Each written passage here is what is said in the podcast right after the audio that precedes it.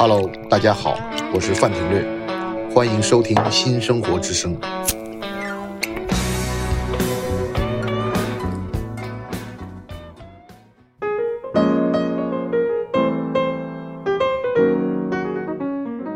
欢迎来到新的一期新生活之声。我们今天请来了老朋友天天老师。哈哈我们在东大名路，一个啊对我来说很重要的一条路，啊因为我曾经在这里住过很多年，嗯，好。没想到我们约在这里，是啊，因为今天是这个公众假期，嗯。所以到哪儿哪儿都是人特别多，找个安静的地方都不太好。不过我也很喜欢这种，就是你在马路上这个随便聊聊，跟这个我觉得 也比较有意思一些可以坐在外面喝一杯。然后那个可能还有一些年轻的这个听众可能不知道绵绵的情况，那我就用一个很官方的，在这个我是在维基百科上看到你的介绍基百，科都是不准的，啊对，但是你可以说，他就他你肯定会过滤了不准的对我。只他我只是留下一个，他说你是中国文学的野孩子，现在肯定不是也不对，现在不现在也不。，wild child。对对对对对，然后我就没把那几本作品的名字就一一，我可以放在你的人物简介的没事没关系我但是我现在突然想到一个问题，就你为什么那么多这个作品的都跟糖有关，嗯就比较甜嘛？嗯，没有啊，我其实就是有一本书叫《糖》啊，后来不是讲那个、嗯，然后就是经常会再版啊，或者会出版一个部分呐、就是或者出版一个不同的版本啊，啊因为这本书争议比较大嘛，然后这本书也比较有怎么说，它是一个文学现象嘛，所以经常会出不同的版本，嗯，所以你会有这个印象，好像老跟糖有关啊。我们那时候见面那几次是，也就是大概九六年的前后的事情吧。嗯，时间过得太快了。是，对我们刚才在出租车上还在说，应该到节目里来说，那天晚上就是我记得是有海的，然后你说没有海，啊因为我是印象中，好像我们先在蛇口喝酒，然后又去了那个罗湖的那个香格里拉的亨利酒吧，然后呢，在那儿最后好像是喝多了，因为那天后来大家在狂喝 Tequila Paul，这我完全不记得了。对，你是不记得，然后喝到那个地方的时候，喝到 Tequila Paul 的时候，就是一定是会醉的，嗯所以后面好像就没有再喝那么大了吧。嗯，但是我记忆中就是有海我们最后去的那个地方是离海边很近的，那可能是因为在蛇口，有可能是啊，蛇口是对它就是在海边，对，蛇口是在海边，所以蛇口现在是怎么样的呢？也当然是在海边。啊我经常会问人家这个问题，那当然海是不会消失的。海是不会消失，但是它好像已经我也不太熟了，因为我也可能我们可以走到海边，好像不太可，不像呃不是，它啊是旁边有个明华轮，嗯，然后有个那个就是等于搁浅的一个游轮，嗯，做了一个游乐场这样的，哦对。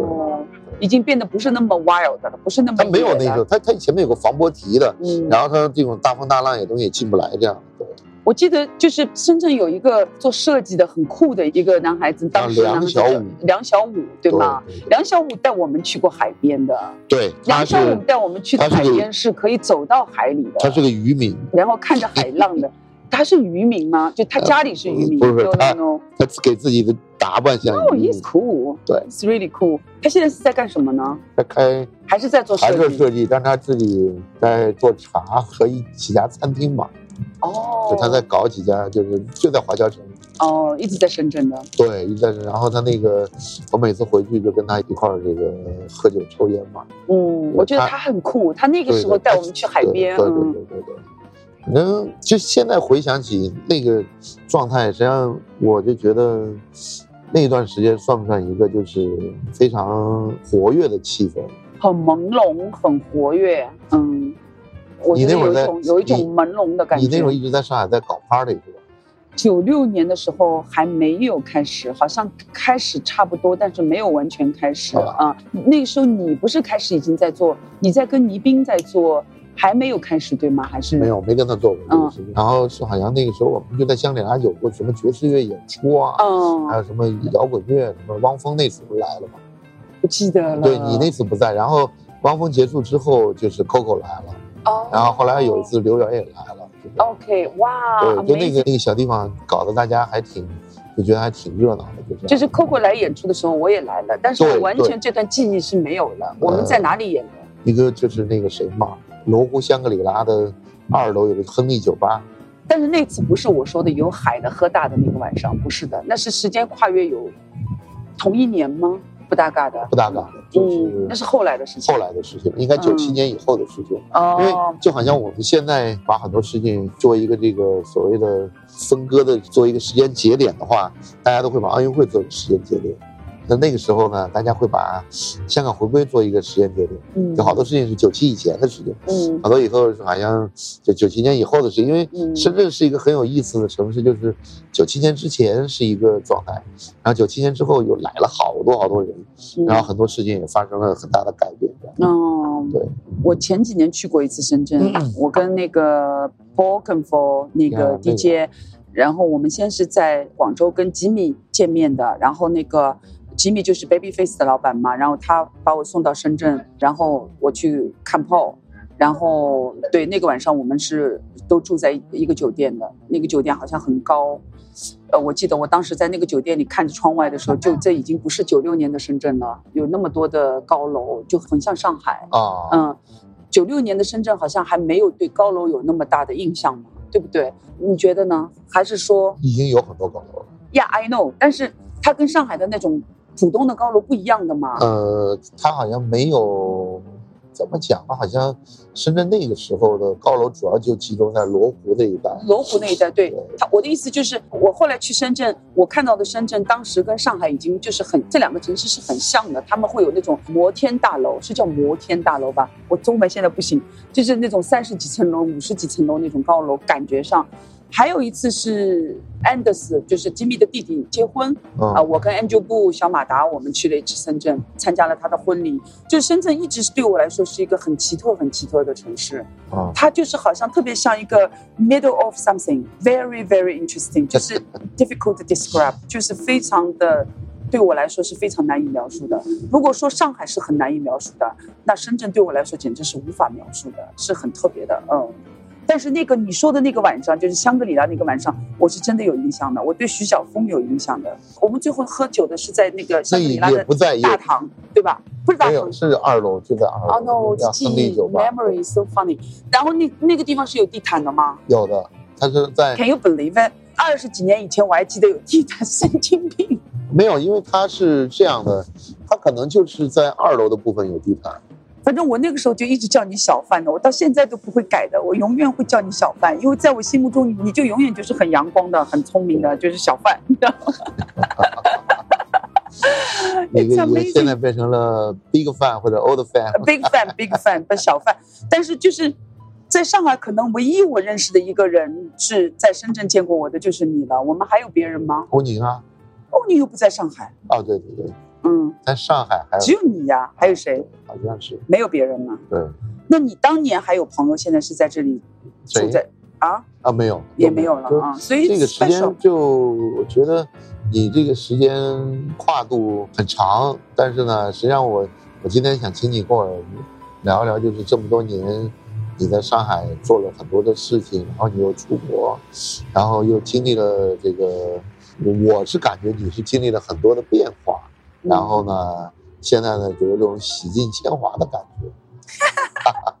洗尽铅华，我是真的不知道。但是因为有时候你想要过一种，比如说我刚从加德满都回来嘛，那在加德满都的时候，我们不会用洗尽铅华这个字啊。但是我的想法是回归本色，啊，我的想法是在加德满都，它的加德满都本身就是一个非常嗨的地方，它有比较 spiritual 的一一个地方，Boda 这里，Boda 大塔，但是它外面在泰米尔就非常像，有点像上海的九十年代啊，就是每个人都还有希望，呃啊那种感觉，然后每个人都很忙碌，然后同同时每个人其实也都挺 relaxed 的，挺放松的。然后有一天我跟 DJ Teddy 我们两个人，因为每个月我们要去移民局去续签嘛，啊然后我们俩那是第一次去移民局续签，这两个人就是像我都是填表都不会的，就都是他帮我填。反正出来之后，我们俩反正都挺晕的。然后我说快快快找个咖啡馆啊，就是很累嘛。然后就去找咖啡，走路去咖啡馆的路上就进了一个 JBL 音响店啊啊，JBL 音响 J B L 对 JBL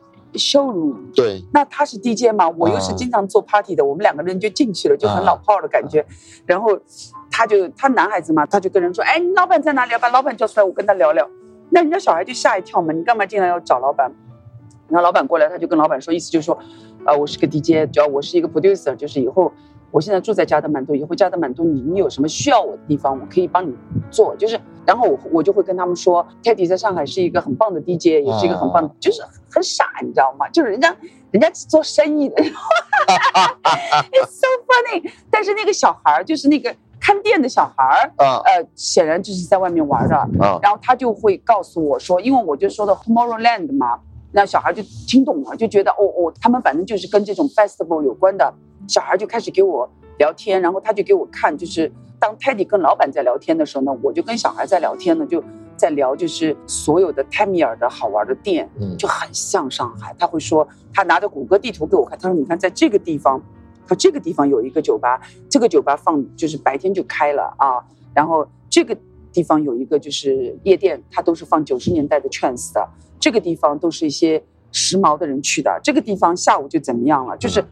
很好玩的来跟我分类讲怎么怎么玩，就是啊加德满都就是这样一个地方，所以呢，我在加德满都呢，咱们说回那个洗尽铅华的那个 idea 嘛，嗯。就是我就觉得我是想做一个 nobody 的，因为我觉得做一个 nobody 挺嗨的。那你看，你觉得你做一个 nobody 挺嗨的，这个想法本身就不是一个 nobody，就是你洗尽铅华其实是很难去做到的，就是没有人知道我是谁，也没有人知道我干过什么，就是我只是一个老太太啊或者什么样，whatever，就是我经常说啊，就是一个呃 naked 的老妇人，OK，、啊但是其实是做不到的，因为突然有人会跟你说话，你会想，Oh my God，没有人这样跟我说过话，他怎么可以这样跟我说话？就是一次好，两次好，啊三次就会说，哎，对不起，你好像不可以这样跟我说话，就是啊你明白吗？所以我就觉得洗尽铅华是很难的，但是当然我的生活肯定比以前简单很多，但是要真正做到很简单，其实也是很难的。因为我刚刚也曾经想问你这个问题，就是说你你对那个时候的夜生活的记忆，和现在你基本上在上海已经没有夜生活了，可以这样讲吗？我对对对，嗯，这样的一个变化，是因为这个自己不想出去热闹了，或者怎么样，还是还是对对这个东西他觉得对你没有吸引力来了？我会还是很喜欢，比如说像微微，如果在雍福会做点什么。啊只要是它有一个空间没有人抽烟的，嗯，我会愿意去。或者说像汪伟的演出，我肯定 definitely 每一场都喜欢在那里的，因为它会有一种氛围嘛，这个氛围就会把一些老朋友聚在一起。但是实际上就是说时间上是没有那么多时间的，因为我要做事情的话，我没有那么多时间可以去酒吧玩。但是我还是喜欢的，比如说 Kenny 的新的地方，我也想去看一看。对，但是实际上你落实到一个很具体的，你要出去了，你要见人了，我会比较怕，就是说很多人抽烟，我会比较怕，对因为整个世界的这个没有那么干净了嘛，不像九十年代真的很干净的，我只是会对这个会比较注意，还有就是时间，但是其他那肯定没有我们当年那么好玩了，这个是肯定的，因为我们的 passion 也不一样对我们的激情也不一样了，因为当年的时候我们还是比较 naive 的嘛，比较天真的，嗯。但是最近我又回归到关于这个 naive 的这个主题了，啊因为我觉得就是说，以前我觉得就是我们当时的这种天真，可能是我们年轻嘛，还有就是说你有各种可能。有各种可能呀呀呀，我们有很多可能，还有就是我们很年轻，还有就是说我们的信息也不是很丰富，那么在这个时候其实是比较容易激动的，比较容易激动的，你可以这样讲，嗯，呃，但现在已经变得对就是对，但是现在有太多的信息，有太多的信息之后，你会经历一个很痛苦的过程。这个痛苦的过程，我想我们每一个人都经历了。就是说，就像你去爱一个人，你本来觉得这个人只爱你，或者他最多有三个女朋友，但信息很发达以后，你发现他有三十个女朋友，对吧？我开但是我们举一个例子他，身体真好。举一个例子，举一个例子，但是这个例子不是很恰当，但是其实也有一点恰当，就是说我总结那些年的生活，其实非常像你跟一个很有魅力的人的约会，你想把你最好的一面拿出来，我觉得这个是没有错的。现在依然可以回到这种状态的啊，啊，只我觉得其实没有说明白，因为天天太白了，我没说明白。嗯其实我的意思是什么？我的意思是，无论当时的环境、现在的环境，事实上是多么的错综复杂。当时是不知道，现在是知道了，对吧你？过了这条啊河了嘛，对你是在河对岸看那，就是你当时还是在河那头，然后你现在渡过了这条河之后，你重新再回头看的时候，你肯定心里就知道，老娘也是见过大风大浪的。对，就是我觉得是什么呢？我觉得就是说，其实这是一个可以探讨的一个话题，是一个永远可以探讨的话题。就是说，我们曾经是真的吗？我们现在还真吗？啊啊这个是很有。但我觉得你年轻的时候肯定是真的，这个是很有意思的，所以最近我一直在想要，就是因为但你到了中年以后，我觉得你还会是真的。，exactly，我就觉得就是那个真的东西是什么，其实是这个是有意思的，这个是跟年龄也没有关系的，就是嗯。年轻时候的真和你中年的真可能不太一样。和老年的真，I don't know，I don't know，这个是很很可以探讨的，就像老年真和中年真，年轻真，I don't know，you know。但是我觉得这跟年龄的关系，我要探讨的跟年龄的关系还不是很大，就是我要探讨跟时代的关系。但现在我们嗯的这个时代特别喜欢讲究年龄，嗯然后特别喜欢讲究你是什么八零后、九零后、零零后还是零五后，是在上海，嗯，就全中国都这样，都这样，就是嗯大家对这个好像特别敏感。但是我看到那些垂垂老矣的那些摇滚乐的歌手的时候，我觉得在他们身上迸发的这种生命力，要比那些好像零零后可能更具有活力嗯。这个实际上我觉得是你自己心中的一个标准，而不是自然年龄的一个标准吧。我觉得首先就是说，记得有一次我跟一个哥们儿说，就是说啊、我觉得就是我现在。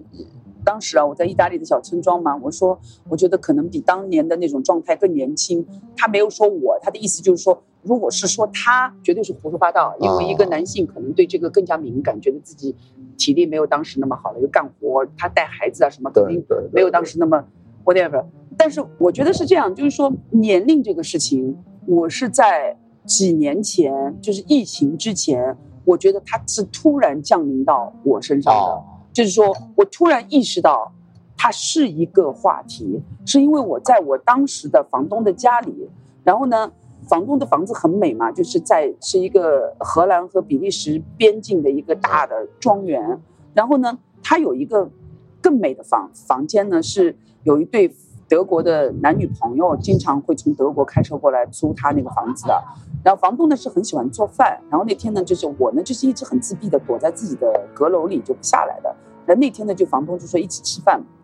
那一起吃饭的时候呢，这个我们就是他的那个德国的那个女朋友呢，她也有一个女儿，那我也有女儿嘛，我们因为找话题嘛，我们就说到了我们的女儿，然后我就说其实我我很喜欢女儿，就是我就因为我女儿还有三个妹妹嘛。后就我的前夫后来结婚了，又有三个女儿嘛，所以我就一直很喜欢女孩子。我说我很五喜朵金花还差一对，朵。我就说我很喜欢女儿，这是一个很随便的一个话。然后他马上就说，但是他说，呃，女孩到四十岁以后也是很 difficult 的。哦，我就呆掉了，你知道吗？就是这就是我刚才说的，你真的洗尽铅华以后，你会碰到各种各样很超越你逻辑和社交范围的那种谈话，你知道吗？就是。比如说我跟你两个人，我们俩今天如果去参加一个社交晚饭，没有人会当着我们俩说这句话的。比如说，就像你说的，老娘坐在这儿，对吧？但是你在一个不，那是家，那是家，那是个家常话题。I was shocked。他就说，因为他的女朋友也有一个女儿，对吧？他女朋友可能是四十岁左右，嗯我当时也是四十岁左右。他就说，到了四十岁，他说，Don't you think it's gonna be difficult for 嗯 for a girl for a 嗯 female？我就呆掉了看着他。但是从那个以后开始，我就开始注意这个问题了。嗯，我觉得其实所谓的男女是不平等的，其实这个不平等是一直存在的。可能在纽约、在上海这样的大城市，可能会表面上看上去是比较厉害，是不哦不存在的，因为女性比较强大嘛。但是实际上，整个世界的这个运作嗯是存在的，就是说你是不可能去回避你的年龄的问题的。嗯，年龄，嗯我觉得年龄的变化，可能在你的体力足够跟得上的时候，你是意识不到这个体力的变化。嗯当你有身上有疼痛开始了，然后开始有力不从心的时候，你会发现这就是一个衰老的开始。但是我觉得现在年轻人面对衰老的感觉，他们又是那种好像特别焦虑的一种看待这个问题。嗯，就是他认为好像啊，这个这个怎么怎么样都老，但是实际上，因为我们一直周围好多朋友都在玩摇滚乐，包括我们个人也喜欢摇滚乐。嗯那你觉得这种摇滚乐的这种精神，或者他一直所追求的东西，那你说这个乐与怒跟年龄有关吗？比如说你说到这个，我就想到一个，他们不是搞摇滚乐的，就是但是呃，我只就是说，我只是比如说鸟，头啊，对就上海的鸟头，呃，呃，那个艺术家鸟头，嗯，我觉得在我心里边，他们永远不会老，对啊，啊我觉我他们永远是乐于不是怒的，所以我觉得这个话题在我这里这种对对是不存在对，的。就你嗯只有特别在意，就好像那天我在讲那个，突然有朋友介绍一套那个宋飞传的那个 DVD 给我，嗯然后呢，就突然又看到下面一张介绍的就是《欲望城市》，Six and the City） 这样的。但我后来就想了，后来我就看到《欲望都市》的这个，后来拍成电影了嘛。嗯然后你发现那个时候他们应该是在八十年代末九十年代初，嗯或者是我要没记错，应该可能九六年、九七年以后，这个片子才开始出来。嗯然后那个时候的这群女的，基本上感觉她们是世界的一个主宰。但是她们到了开始二十年之后，嗯他们开始拍电影的时候，她们更多讨论的话题是，怎么样看上去我们比较年轻，这才是世界上最重要的话题。嗯说的很对，嗯那那你那个时候你就会发现，她们那种自信实际上是变成了一个看上去很美的感觉，嗯而不是自己由内向外说我就是很美。嗯我相信他们在九十年代末的时候，他们是有这样的一个自信。嗯对，因为这个世界上，因为女性跟男性它总是同时出现的，这个世界是不可能只有女性没有男性的。那么当男性很差劲的时候，女性她也没有办法好到顶顶级的。I think, I think，OK OK，我觉得你这个角度好奇怪，嗯但是很有意思，非常有意思。我只是我这个角度只是在讨论《Sex in the City》，对我来说不存在的啊，对但我来说是不存在。但是你要谈到那个因为它容戏的话，是一个主流的东西嘛，对那它是一个商业的东西嘛。那那那那个片子里面实际上有一个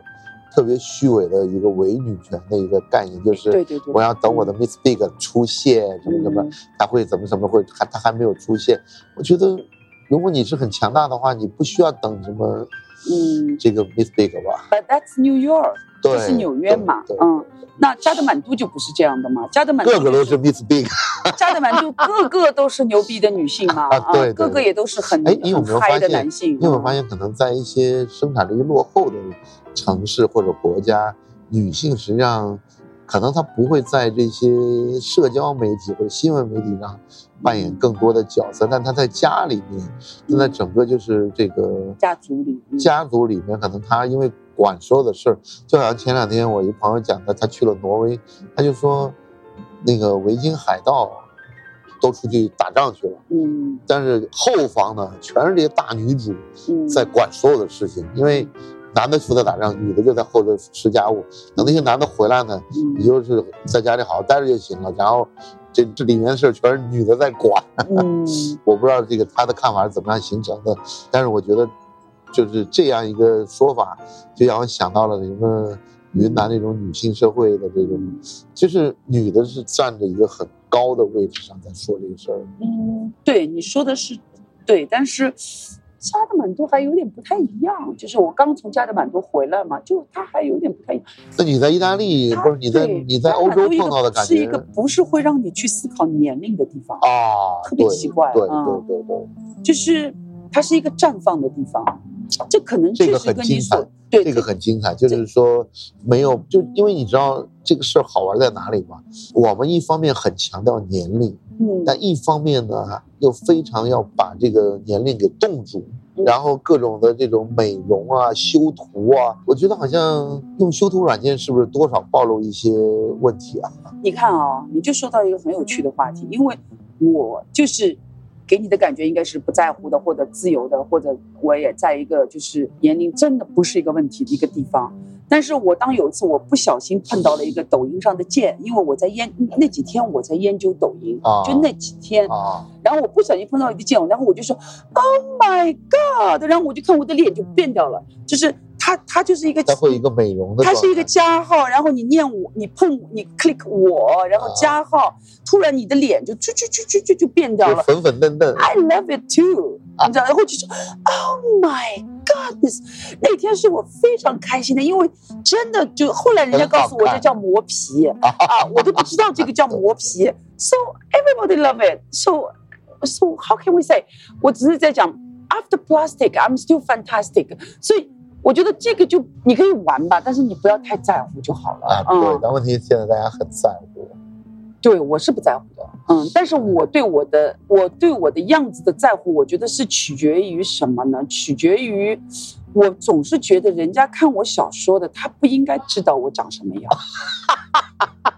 当然，我这个也有可能是一个借口啊。啊，那如果今天我长得像一个什么香港小姐一样，可能我就想啊 everybody see me，right？啊 I don't know，如果抖音的磨皮的照片，你看，如果抖音的照片把我拍的很美吧，我也不希望人家看到，那我想因为我觉得这就是骗人的你的。现在你现在回忆一下，你九十年代在上海做 party 的时候，你认为在那种 party 上面，怎么样才是一个好看的姑娘？我现在回头看，我觉得我当时真的很好看，但是当时我记得我总是觉得自己不好看的，对，是因为年轻人现在的年轻人，他告诉我当年的我很好看，所以我一次又一次的回头去看。那当时我记得怎样的人是好看的，就像我跟 Coco 我们在聊的，就是说我们认为绽放自我的人就是好看的，就是现在那些在尼泊尔我见到的那些人就很像当时我们 party 里见到的人，比如说他会带一朵奇怪的花，或者是你在舞池里碰到他，你说你去哪儿？他说我去厕所喝点水。就是那种你会觉得哇，他很嗨，他去厕所喝点水。就是在当然这是在北京啊，在八十八号，啊，八十八号会有这些北京朋克在跳舞，但是他们是没有钱的，他们会去厕所喝水，真的有的，就是很酷。上海是没有的，上海你不可能碰到一个人他跟你上去厕所喝水。That's the difference between 上海和北京，这个是不一样。啊就是我觉得，但是有一点，上海、北京是一样的，就是要绽放自我的。就像前几天我跟那个 Henry Lee 在聊天，啊他说他回来了，啊，他现在回来了不，是你跟他聊天是在上海在微信里。啊？他就跟我中他在还在澳洲吧？对，他跟我说，他当时比如说他，比如说拿了多少钱去意大利去，要去买一个牌子的衣服，然后到了意大利，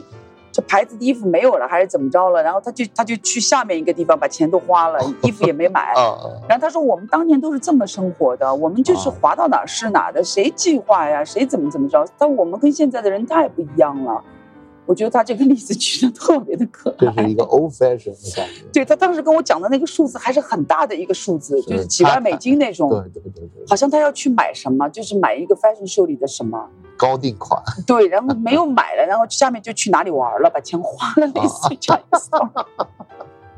很酷啊蛮。蛮有意思的。我觉得，那你现在在，当然了，你现在也刚回国，也不太了解，就是现在流行的东西，或者现在晚上夜生活流行。我看到了一些东西，你看到嗯一些东西，但是你有兴趣吗？我看到那个就是所有的人，就是最明显的是所有人都在跟我说。那个什么安福路，说安福路绝对不是你现在你喜欢当的啦，你要吃了，然，你要吃了当然，，往你。怎么会喜欢那儿呢？嗯，然后我就很好奇，有一天晚上我就去了，因为我太好奇了。我们是，我们吃了一个很好吃的云南菜，然后我们就散步去了那里。我们吃的那个云南菜特别好吃，在乌鲁木齐路上面的，好像是我大概原来是一个菜场，你肯定知道那么好吃的地方，对对对，它有那个很蘑菇的那种、啊那种那种，就是很多云南蘑菇的披萨、啊啊 s o nice、啊然后我们就散步去了那里，因为晚上嘛，也没有什么让我看上去太多网，红了。呃，看让我看上去也不舒服的人没有。但是我是见到了一些网红在那里拍，在大风里拍照，然后还看见了一些人坐的小板凳。我就很奇怪，为什么坐那么小的板凳其实是不舒服的？啊嗯，你又不是在沙滩上拍照，really？啊，我不知道啊。I have no idea。但是我见到了有我喜欢沙滩，椅，你我见到了有我喜欢的东西。啊，什么东西呢？我觉得你肯定会同意的，就是那种嗯橱窗，啊，橱窗里放的怪怪的东西，然后有一个二维码，这个是我喜欢的，我也想这样就。更精致了那我我也喜欢这样，因为二维码我就扫了一扫，就是一个公众号的文章。啊。我想做，我想把我们当年的照片也放出来，然后也有一个二维码，别人一扫就是我写的当年的。我喜欢这个，我喜欢的。啊对，比如说当年的一个任意门一样推进去，你呀就回到了九十年代。，exactly。比如说当年的 Program for Party 的火柴盒呀，啊，我可以放在这个橱窗里呀，这个我喜欢，这个我很喜欢，就等于说。年轻的东西我也想玩，啊就是这样，嗯，这个是我喜欢的，嗯，然后还有就是，听说 Candy 的店新的店嘛对，我也挺挺好奇的，巨鹿路四百零五号，嗯，然后它叫上海奥好奥，骄傲的傲，哦，叫这个吧叫傲吧。然后我上次在新浪上就发了一条，我想你就叫上海骄傲吧。也蛮好的。但那天开幕的时候，我觉得挺好玩的，就是你会发现，因为它是一个开在理发馆里面的一个酒吧，然后呢，多大？据说很小。呃，很舒服。嗯，我是这样跟你讲吧，坦率的讲，Y Y 新装修之后我不喜欢，对因为新装修之后的一个感觉呢，就是我在里面找不到一丝在上海将近有二十六年的一个，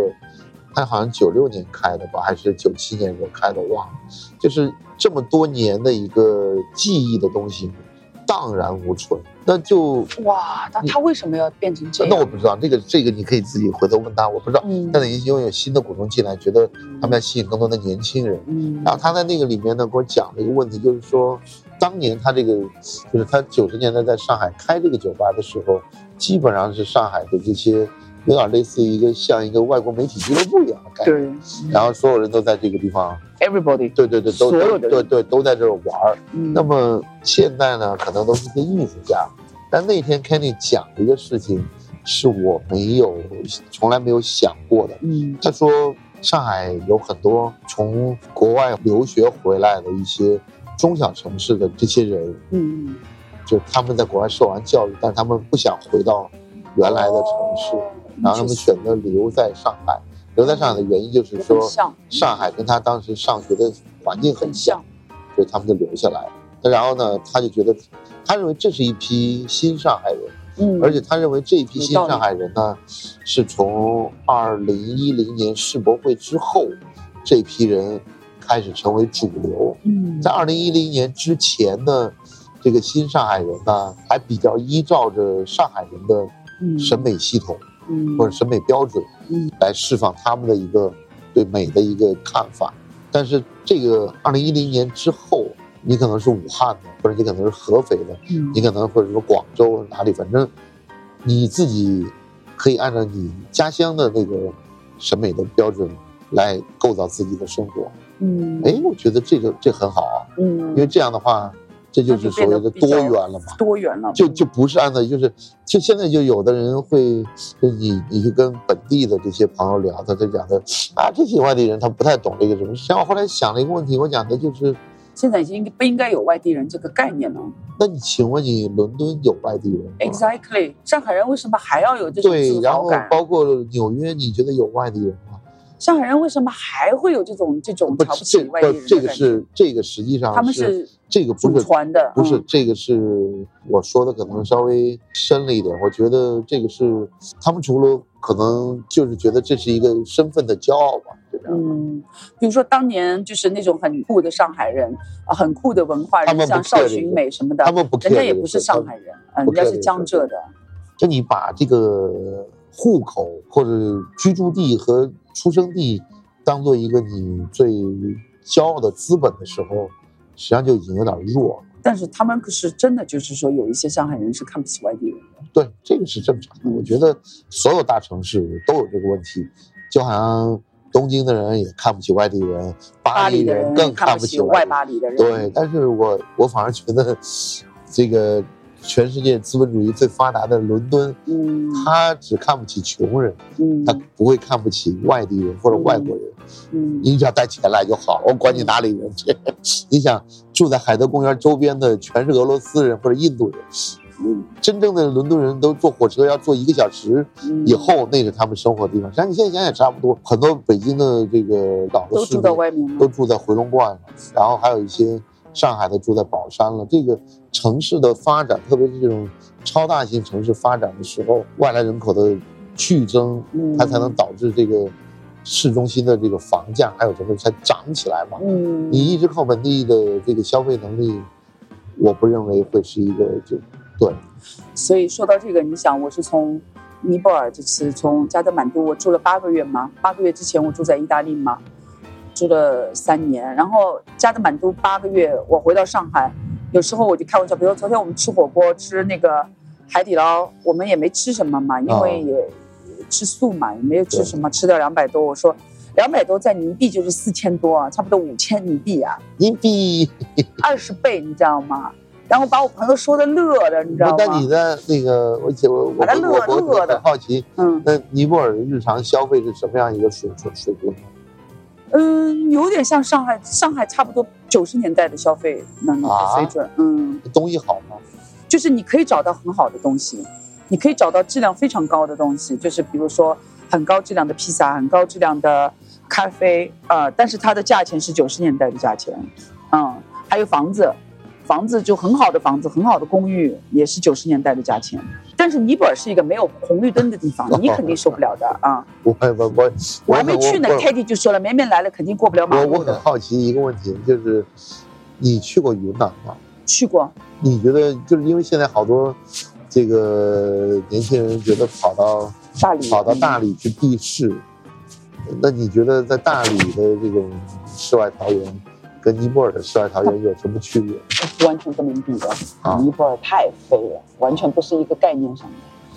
大理没有什么不好，大理因为很美。但是我去大理的前一个晚上，我在跟汪文伟喝酒，他就是搂着我说，看着远方说：“大理怎么搞得定？”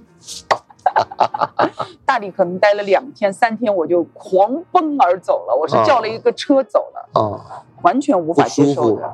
就是一个，我觉得就是大农村，不能这么讲吧，也不是大农村。城市 I don't know, I don't know. It's just 太吵了，太脏了。然后肯定有一些很美的、很秘密的地方，我不知道。啊，肯定有一些很酷的人住在一些很美的山脉里，我不知道。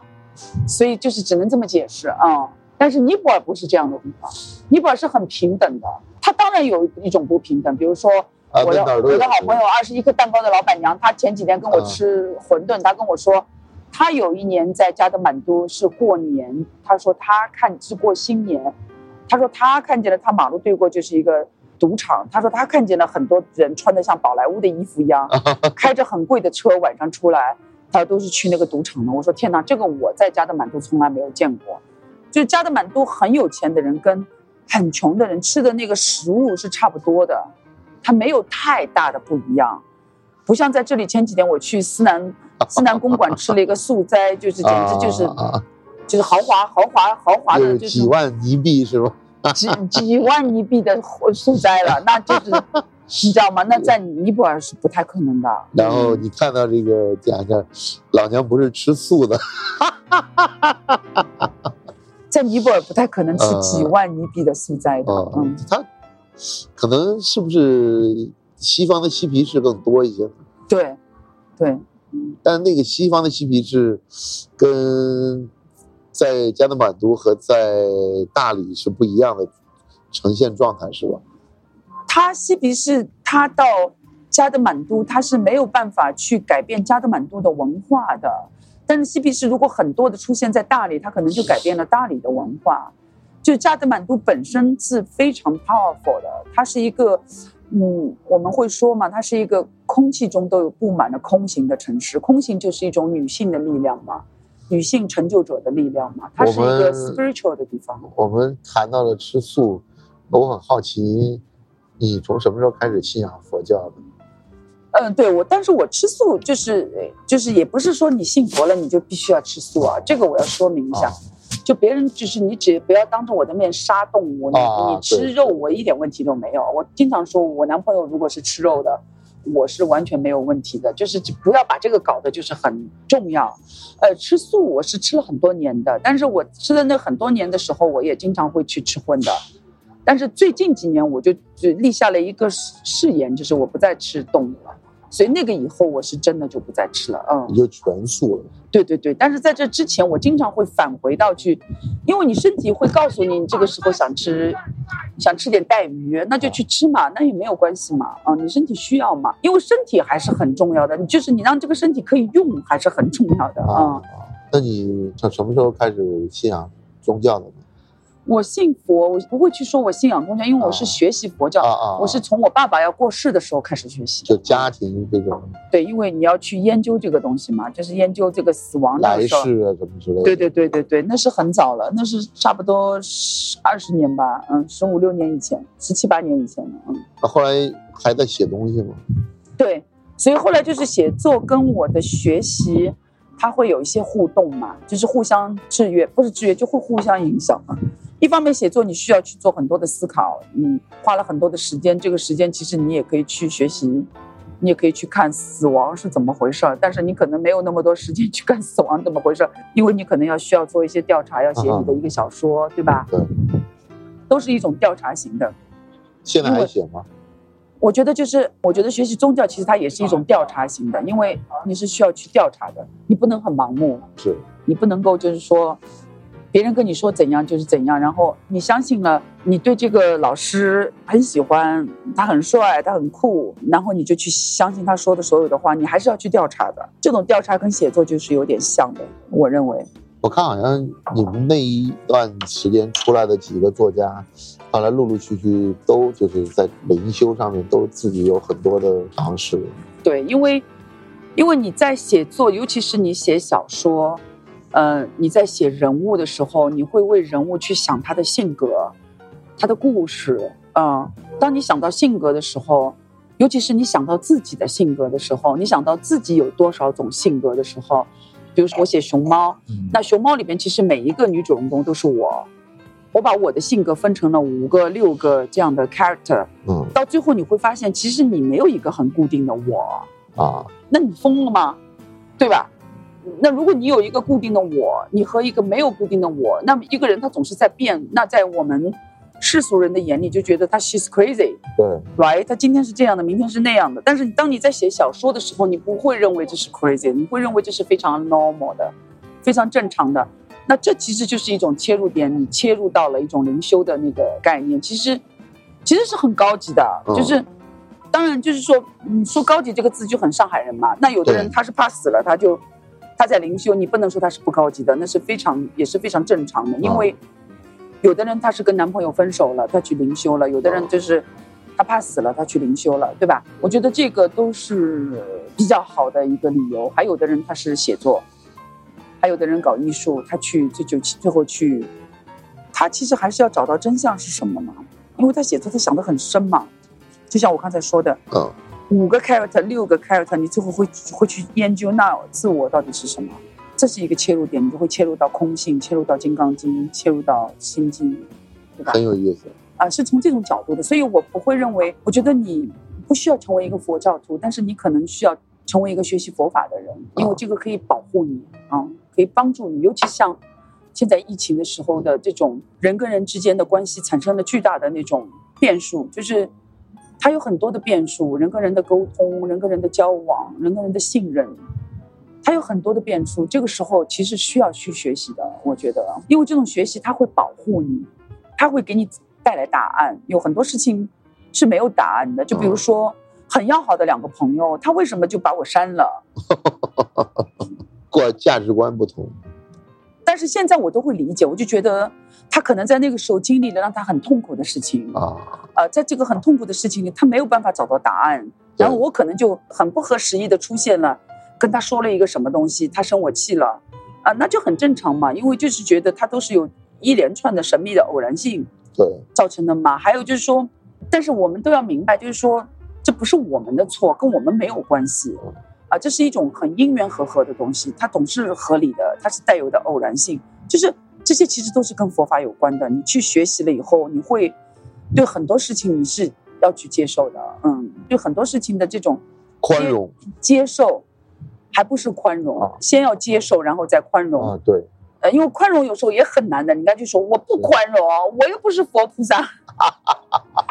就像我女朋友说，I'm gorgeous, I don't want to 反省，OK？反省，I'm already gorgeous enough。我这么 gorgeous 的女孩子，回到家我不想反省，这都是很酷、很有意思的话，对吧？但是如果你用佛法去反省自己、武装自己的话，你不会在乎的，你觉得 I don't give a shit，it's okay。你的心嗯够大了。对，对啊，你接受了吗？嗯。你觉得你年轻的时候算叛逆吗？其实因为我父母不怎么管我，所以我也不没叛逆，也没有一个对立面的标准。从来没有对立面，但是现在看一下是挺叛逆的。啊嗯，我觉得我叛逆的是我的 reality 吧，就是我一直在反叛我的现实吧，就是我们周围的现实，我们所接受的现实。我觉得现在我也是很叛逆的，嗯，就是我不会去，我们上海话叫不买账嘛，就是说我不会去接受一个现实给我的东西的，就是现实就是这样的，你接受，no，不会的，在有些事情上面。比如说写作。啊，我比如说我不会去接受一个古典的写作的，虽然有时候我很喜欢看，比如说我们前段时间在看莫斯科的一个故事，啊，就是讲一个莫斯科的一个，就是一个他叫什么？莫斯科什么？忘了，莫斯科什么？他就绅士啊莫斯科绅士，嗯，这个故事真的写得好好。完全是一感觉一比一回到那个年代了，但是那个年代到底是怎么样，其实你也不知道，我最近它不可能是真的。我好嗯，像从春节之后发现，好像最近这些描写九十年代生活的电视剧突然大火起来，比如《树平原的摩西》啦，哦哦哦，然后孙文最近静评论的，对，还有最近有一个漫长的等待啊，但是而且他们有一个很有趣的事情是，他们都发生在东北，对，有那个有那个时代背景。写作里也有一些东北的作家写的对对对对对对，他嗯，而且他们现在这个普遍他们都改编成了电影电视剧了。东北其实有一个非常牛逼的作家和导演，对，像他就属于那种不买账的啊啊，他没有出来，他没有出现在主流里边。但是我觉得现在出来的这些，呃，我不说他们不好，因为我也没看过，他们肯定很好。但是我说的这个是马大湾啊，啊，他真的是非常的牛逼的。他现在住在 L A 啊，住在洛杉矶啊。像这种我会比较看好他，我会觉得就是说，在未来，因为他年轻嘛，所以就是说，在未来的国际的舞台上，我期待的这样的人是一个新的中国形象。就是说，因为现在所谓东方的概念，其实也变成是一个好莱坞的东方嘛。对，啊，比如说我们今天如果有一个东北的东西出去，肯定也是一个欧洲的东北嘛。啊，比如说我们会有一个欧洲的贾欧洲的贾樟柯嘛，对吧？对，呃，那在法国人的眼里还认为中国只有一个人会拍电影，就是贾樟柯。那你说贾樟柯是很棒，非常棒，因为贾樟柯的他的当时的一直帮他做翻译的啊杜阿梅，他也是我的新书的翻译。啊，我们聊天的时候，我就问过他，我说那贾樟柯你觉得是怎么样？他说他他 definitely 是一个 film artist。那我觉得杜阿梅的判断我是百分之一百 absolutely agree，就是会会相信的。但是我觉得像马大湾这样的艺术家，我期待的他能够给国际去带来一个新的中国形象，新的东方的东方的 idea，就是呃我觉得这一天终将会到来。就是说，现在还是很难，还是一个西方的东方，好莱坞的东方，欧洲的乡村，欧洲的东北。啊，which is okay。It's not okay，也不是不 OK 的。就像我以前，比如说好多年前，我是最早开始穿很中国的那种衣服的。那个时候这个东西没有流行，那时候有一个设计师叫苗树啊，啊、我们穿他的衣服，然后突然之间就就好像到了巴黎，就去看巴黎人设计的中国的衣服，就有像上海烫这样的衣服。当时是很看不惯的，就觉得中国的衣服不是这样的。但是很多年以后，我也很喜欢上海烫，也很啊极简，很漂亮。但他现在又变回去了。啊，所以就说，一个西方人的东方并不一定就是不好的，对吧？但是我希望会有一些变化，因为那么多年过去了，那么多年过去了，你觉得西方人眼里的东方有太大的变化吗？我觉得没有。比如说我们现在回头看，就拍那个《The Lady from Shanghai》，嗯，对吧？那么牛逼的电影，当时他用了这样一个名字，《The Lady from Shanghai》，他的这个可能是一个最神奇的一个一个有关上海的电影，对就至今很难被超越的对的。。那你向朋友们介绍上海的，就就比如你在国外，你向朋友们介绍上海的话，你会介绍哪些片子呢？我都现在不介绍上海了，都是我在国外的朋友当把我当成上海介绍给别人。我已经不再介绍上海了。嗯，因为上海的概念在很多年以前都是 YY 的概念，我们会在不同的城市去约我们在 YY 认识的朋友，呃，它是那样的一种概念，就是它是一种自由的。啊，everything is possible 的，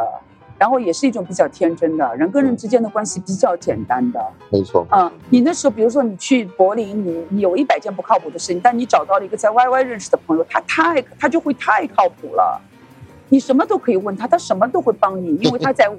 Kenny 那里跟你喝过酒，甚至喝最多。啊，没错，那那些年在所有的地方都是这样的事情是最靠谱的，在纽约，呃，在伦敦都是这样的，他就会有一种非常的亲密的感觉，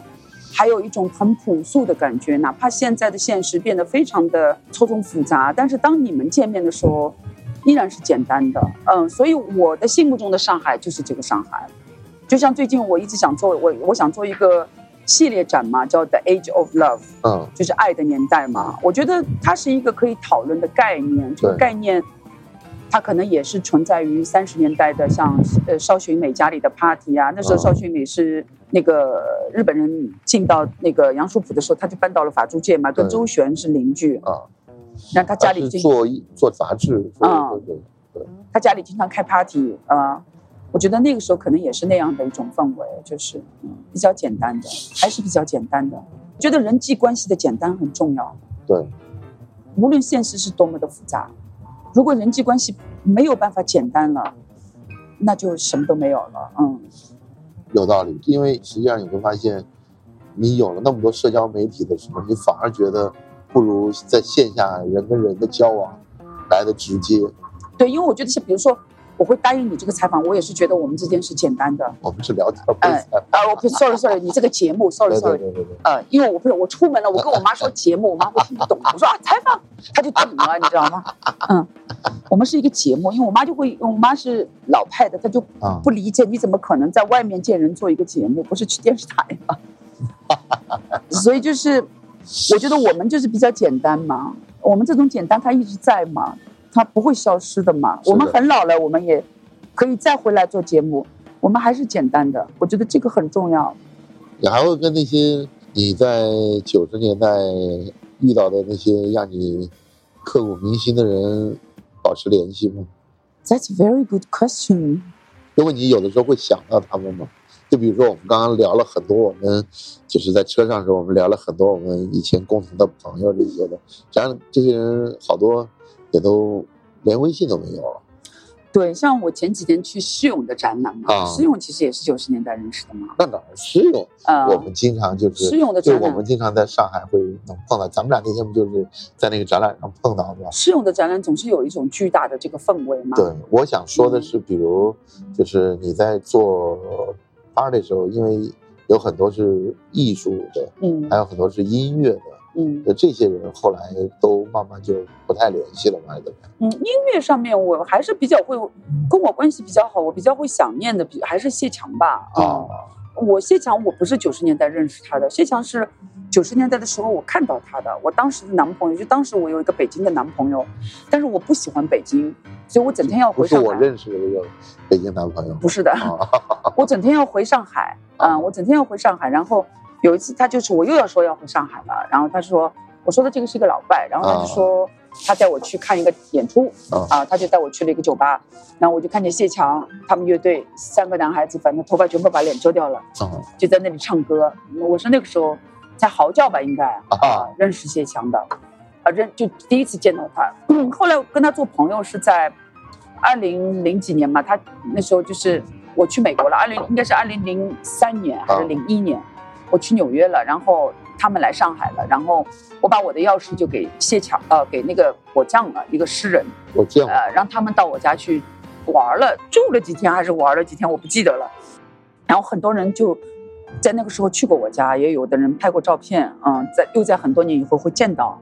看到他们拍我家的照片，但是我不在。啊，然后后来谢强经常会到上海来跟我在一起玩，嗯，有时候也会跟我聊天什么的，嗯，你会不会觉得一直发生 party 这样的会有时空错乱的这种感觉？因为不停的人进来，不停的人出去，不停地，这样你会觉得你的人生的这个经历会不会也就像个客厅一样？我经常会说 My life is nightclub 吗，对呀、对啊、嗯，我就我你刚刚聊的这个时候，我眼前就想到你，实际上这些人来来往往，来来往往，很多，嗯，对，那些年不都是这么过的吗？对，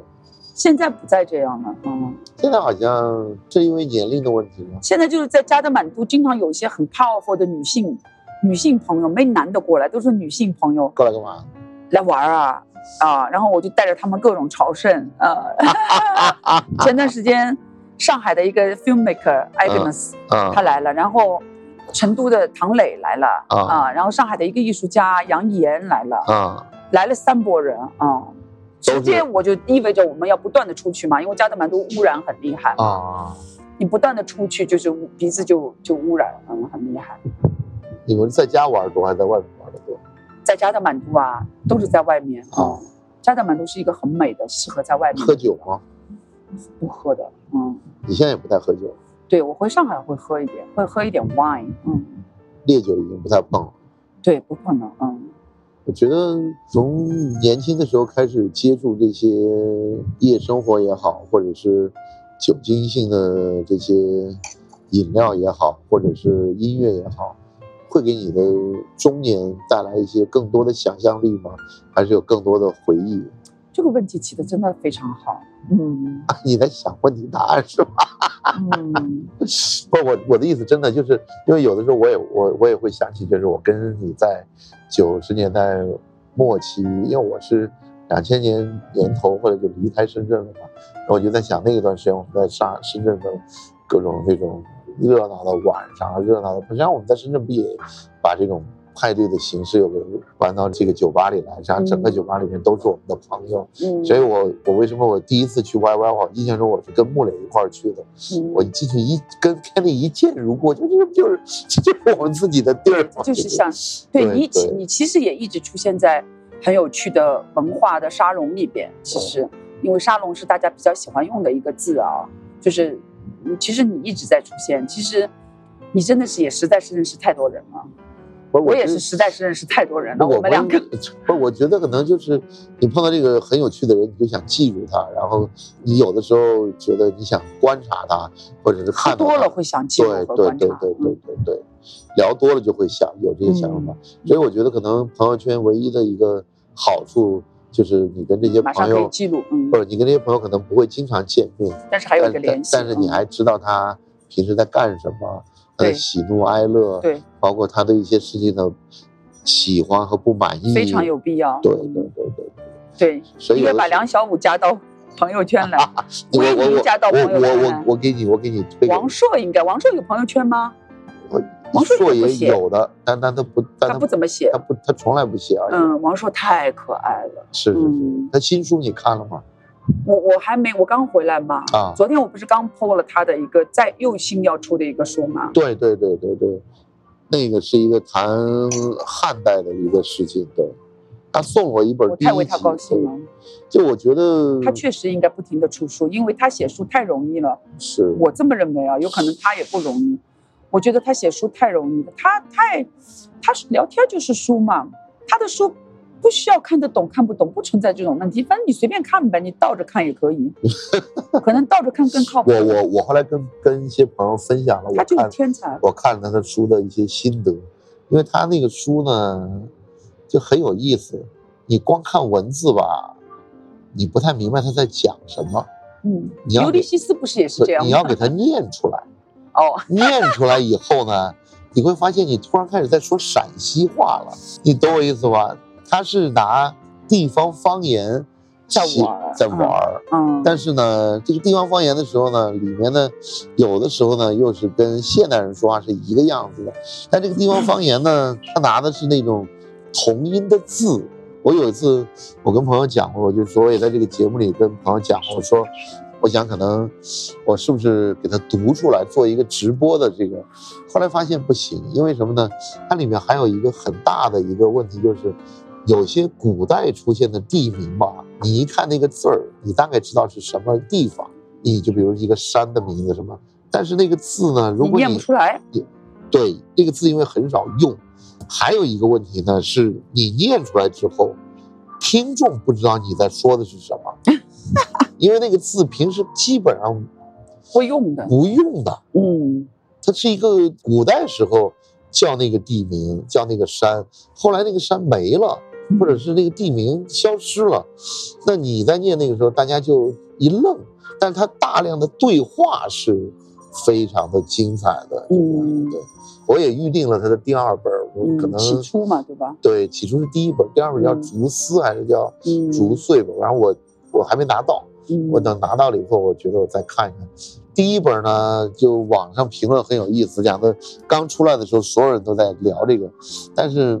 好像没有几个人把这个书看完的。我嗯我后来讲这个事儿不重要，为什么呢？因为真的不重要，因为它能出版，你去买了，你收了，对，然后你要倒着看，嗯你要倒着看。对，因为他的书往往在前面可能刷掉一一批读者的，我是这么理解的。所以其实从最后一页看，可能也最后一章吧，最后一章看，对对对对对对，最后一章啊看可能会好嗯好一些，蛮不错的。我们今天大概聊了一个多小时吧，嗯，然后呢，我就想问你最后一个问题，嗯可能这个问题比较重要，你可以想想再回答。嗯就，你的人生意义是什么？人生的意义是什么？This is so important。你今天问的都是很重要的问题，比如说刚才那个问题，就是说，当你想当年的时候，你觉得它给你带来了很美好的回忆呢，还是对说它拓展了你的视野？就是说，嗯，我觉得其实回忆它是一个变数，嗯，它是在一个变化当中的，啊，它是不可预料的。就是说，呃，古典的小说的写法，回忆它是一个包裹，就是说我今天给你一个杯子，这就是一九三零年发生的事情。那么，如果有一天我在写回忆的时候，我不是这样写的，我是一个变化中的回忆。回忆它一直是在变化中的，因为你是你你永远无法再回到过去了，你只能够从不同的当下去回到过去，所以它一直在变化。所以你现在问我人生的意义是什么？我觉得人生的意义，我们其实从过去到现在一直在找意义在什么。以前我们可能觉得意义就是我找到了我的旋律，就是我今天去九八五，我有存在感了，我跟朋友一起玩，我特别开心，这是人生的意义。人生的意义就是要不停的有这样的夜晚，你不停的有这样的朋友，这就是意义，因为让你感觉你存在嘛，对吧？对那现在我觉得这点肯定也是意义啊，这点肯定是意义，因为这是爱嘛。对你不管这个爱是三十分的爱、五十分的爱，whatever，它是爱，爱是一种感觉，就像文学是一种目光一样。你文学你不一定说你你写的多少部作品，你就是一个作家。其实一个作家他的 twenty four hours 他是一个作家，因为他的目光是不一样，他看待所有的事物的目光，他是一个文学性的目光。对这是不一样的。这为什么有的人他写的小说，我从来永远不会承认他，因为我觉得他不是文学性的。那我们就说了，文学性到底是什么？人生的意义到底是什么？人生的意义其实你就是你一直要去找意义。你要一直在寻找就像有的人他喝酒，有的人他去搞外遇啊，啊、有的人他写说写书，有的人突然之间他写了很多书，他其实都是在找他生命的旋律。啊，呃，他要找到他的旋律，他找不到他的旋律，他会生病的。这个我认为就是它的意义。那我的意义是什么？那当然，我的意义是，我想，我希望所有的人都超越痛苦，超越快快乐、痛苦，尤其是超越二元对立。就像我说，我我在加德满都像一个裸体，想想成为一个裸体的老妇人，但实际上人家一个话说到第十句的时候就把我惹毛了，就觉得你怎么可以这样跟我说话？那其实说明就是说，我的概念里还是很二元的嗯，他的这个话不符合我的概念里的那个我的那个逻辑。我希望有一天我超越了这些所有的东西，我觉得这个是最重要的，对我来说，嗯，